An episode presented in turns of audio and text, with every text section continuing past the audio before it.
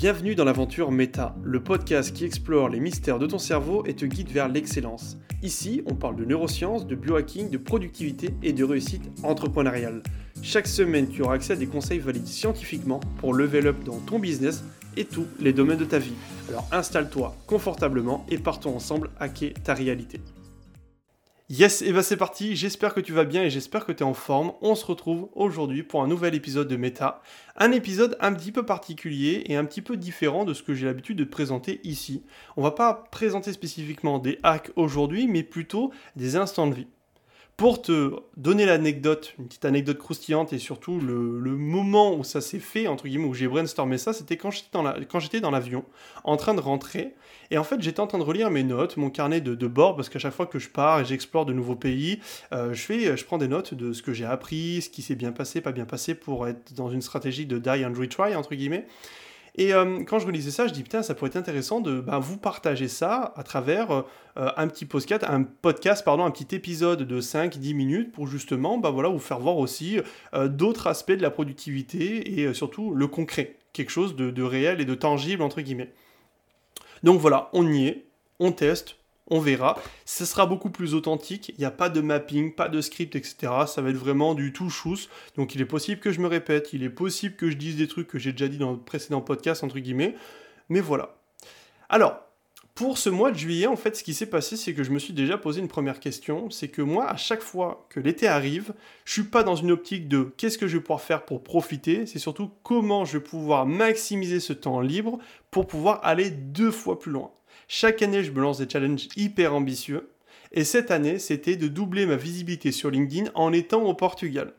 Chose qui n'a pas été très facile, notamment au début. Il m'est arrivé pas mal de rebondissements, pas mal de péripéties, ce que je vais vous présenter un petit peu après. Mais voilà, donc j'arrive, déjà j'avais une destination en tête, je suis parti un peu plus de 20 jours au Portugal avec du coup l'objectif de vraiment percer sur LinkedIn ou vraiment déjà optimiser, doubler ma visibilité.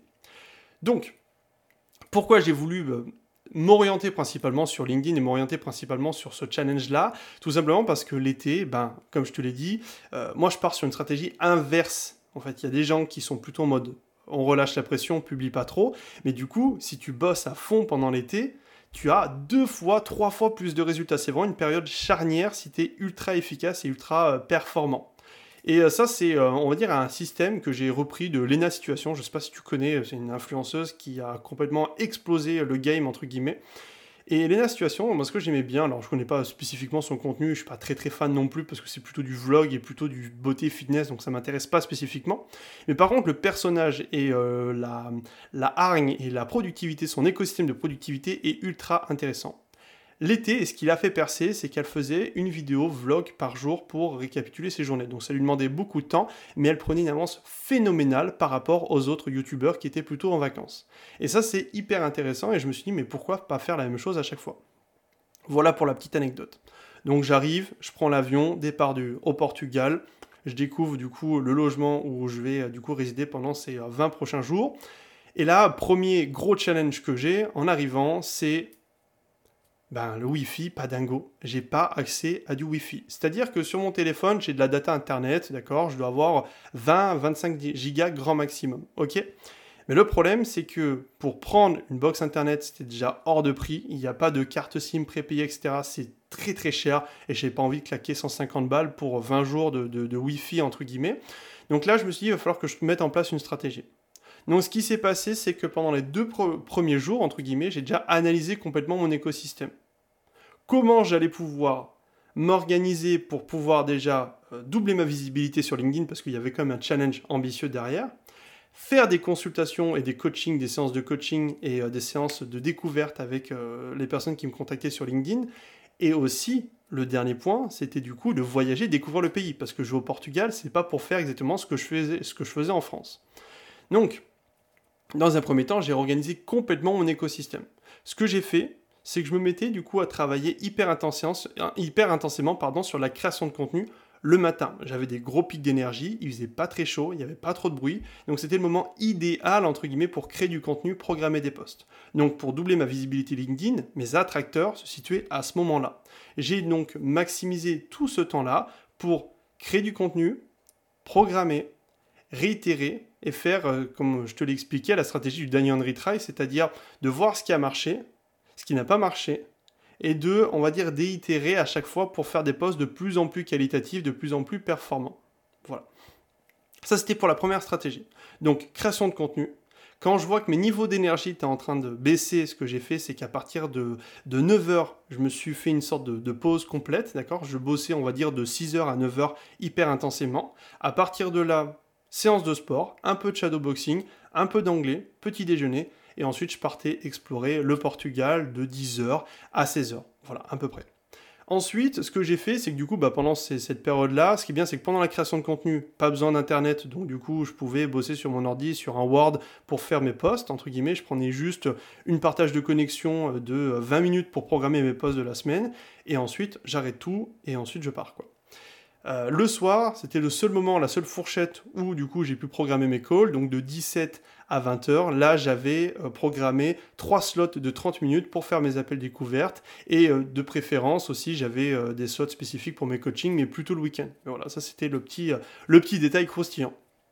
Donc je me suis organisé comme ça. Et euh, finalement, ça s'est très très bien passé. C'est-à-dire qu'au départ, ça allait être compliqué, il y avait beaucoup de points de friction. Et si j'avais pas anticipé cette problématique-là, j'aurais tout fait à moitié. C'est-à-dire que j'aurais pas pu euh, faire ce qu'il fallait en termes de job pour LinkedIn. J'aurais pas faire autant d'appels de, vente et appels de conversion sur, euh, euh, sur Google Meet et j'aurais pas pu visiter correctement le pays. Et c'est surtout ça qui se passe. C'est-à-dire que quand on prend pas et on n'essaie pas de structurer un minimum son écosystème et de prendre le temps de prendre en compte justement tout ce qui nous entoure, bah c'est le meilleur moyen de faire tout et n'importe quoi et de se retrouver bah, en fait la tête dans le guidon à faire n'importe quoi. Et j'étais vraiment à deux doigts de ça. C'est-à-dire qu'au début, le premier jour, j'étais en panique. Je me dis mais putain, comment je vais faire?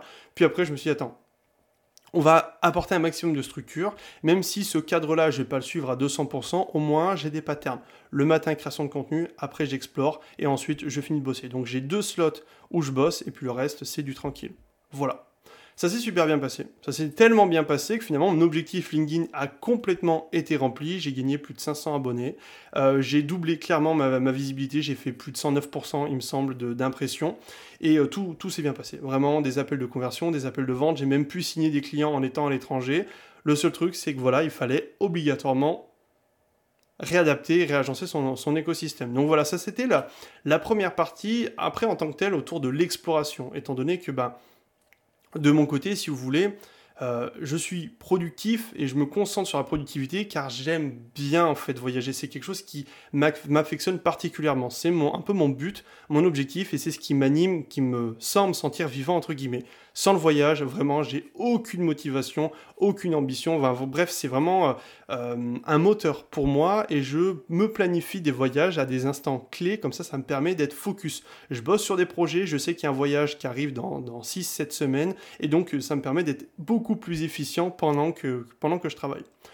Maintenant, je vais essayer de faire un petit point assez rapide sur bah, la découverte du Portugal, parce que ça aussi, ça peut vous intéresser.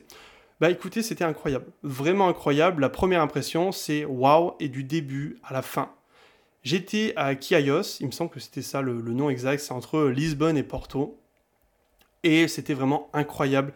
Euh, j'étais du coup juste à côté de l'océan, donc vraiment fou, vraiment. Il y avait des paysages qui étaient dingues. J'ai mis pas mal de, photos sur LinkedIn si vous voulez aller checker tout ça sur mon compte. Et aussi, j'ai euh, été surpris de voir que 80% du paysage au Portugal, c'est de la forêt c'est un truc de malade. C'est-à-dire qu'il y a très peu de touristes. Pourtant, j'étais en plein mois de juillet, hein, donc j'aurais pu être, euh, on va dire, noyé euh, avec des personnes comme moi qui étaient en train de faire du tourisme. Et en soi, c'est ok, hein, ça fait partie du deal. Mais par contre, ben, pas vraiment. En fait, j'étais vraiment solo, tête sous l'eau pendant tout. Euh, mon, petit périple, c'était vraiment hyper agréable de, visiter ce pays sans être toujours dans le rush, toujours de se dire putain, faut que je parte plus tôt parce qu'il risque d'avoir de fortes affluences à ces moments-là, etc. Donc c'était très très agréable. Donc à, faire au mois de juillet. Mois d'août, j'ai vu qu'il y avait du monde qui commence à arriver, notamment vers Lisbonne, Porto, etc. Donc je vous conseille plutôt de vous faire fin juillet, début euh, fin, fin juin, début juillet, mi-juillet, fin juillet. C'est à mon sens une période charnière hyper intéressante. Euh, niveau de la sympathie des gens aussi, quelque chose que j'ai remarqué qui était incroyable, c'était, bah, en fait, les gens étaient extrêmement bienveillants. C'était une dinguerie, mais vraiment, vraiment, vraiment. C'est-à-dire que ils parlaient pas très bien anglais peut pas dire que je parle très bien anglais non plus, d'accord, mais on arrivait quand même à se comprendre. Et à partir du moment où tu fais l'effort d'essayer de parler en portugais, dire bonjour, j'aimerais ça, non merci, etc. Et ben en fait, ils sont beaucoup plus avenants avec toi, mais même ils sont hyper, hyper sympas. Vraiment, c'est des gens adorables. Les Portugais, c'est des, des pépites il euh, n'y a pas une seule personne, je me suis dit, son comportement est problématique. Alors évidemment, je dis pas qu'on est dans le monde des bisounours et qu'au Portugal, c'est euh, bienvenue au paradis euh, du petit poney, on n'y est pas. Mais par contre, c'est vrai que voilà, si vous voulez une destination avec des gens gentils, bienveillants, à l'écoute, allez au Portugal sans aucun souci. Voilà. ensuite, qu'est-ce que je voulais vous dire de plus? Niveau pollution aussi, ça c'est important de le prendre en compte, c'est que l'été dernier, moi j'avais été en Grèce et euh, le seul bémol que j'avais retenu de la Grèce, même si c'est un pays aussi incroyable, c'était le pays complètement pollué. Ça peut s'expliquer par deux raisons, le Covid et aussi la crise qu'ils ont vécue, donc euh, je ne peux pas tout mettre en leur défaveur et leur balancer euh, des, cailloux directement dessus, hein. ça s'explique par différentes choses, mais c'était quand même plutôt crade. De la pollution partout, les villes, c'était un, un bazar pas possible, alors qu'au Portugal, j'ai pas vu un seul papier par terre. Et que ce soit en forêt, au bord de la mer ou peu importe, c'est vraiment hyper clean. Et quand on parle de la France qui ont tendance à moraliser tout le monde, il pourrait très sincèrement s'inspirer de ce pays-là. Pour moi, c'est le numéro un en termes euh, d'écologie, d'écosystème, clairement. Voilà, donc ça c'était vraiment un gros kiff d'aller là-bas pour ça, d'aller visiter des pays qui étaient sains, non pollués, avec des gens bienveillants et surtout aussi avec des destinations complètement incroyables. Parce que je me suis quand même mis un sacré rythme, c'est-à-dire que en l'espace de 20-25 jours, j'ai visité, on va dire, une dizaine, une quinzaine de destinations euh, qui étaient pas vraiment à côté de chez moi. Donc des grosses, grosses destinations. Euh, je peux vous donner celles qui m'ont le plus marqué là. Et si vous voulez euh, creuser un petit peu, n'hésitez pas à m'envoyer un petit message sur LinkedIn, Instagram. Je vous enverrai euh, des photos, des illustrations, de tout ce qui va pouvoir vous régaler vous teaser pour euh, vous motiver à partir pour l'an prochain. Mais ce qui m'a le plus marqué, alors en termes de destination, j'essaie de revenir un petit peu dans mon esprit, de creuser un petit peu ce qui m'a vraiment provoqué des souvenirs puissants. J'irai l'université de Coimbra, qui est incroyable, à la fois le parc, la chapelle, la bibliothèque, tout est dingue. T'as l'impression de faire ton ta rentrée à Poudlard, ça m'a limite donné envie de reprendre mes études. Donc pour te dire, pourtant c'est loin derrière moi et j'ai clairement pas envie. Mais euh, juste en voyant euh, cette université-là, je me suis dit, mais waouh, c'est complètement dingue. J'aurais pu, très sincèrement, si j'avais, euh, on va dire, quelques années de moins, on dirait que je parle comme si j'étais un vieux boomer de 50 ans. Non, non, mais si j'avais, on va dire, eu l'opportunité à mes 20 ans de faire mes études à l'étranger, je pense que j'aurais fait un Erasmus euh, dans cette université-là sans aucun souci. C'est complètement zinzin. Voilà. Ensuite, il y a euh, le château des Templiers de Tolmar, qui est aussi complètement ouf. C'est le plus gros château que j'ai vu. Pourtant, euh, j'avais fait le château de Carcassonne, qui est quand même un, big château en France.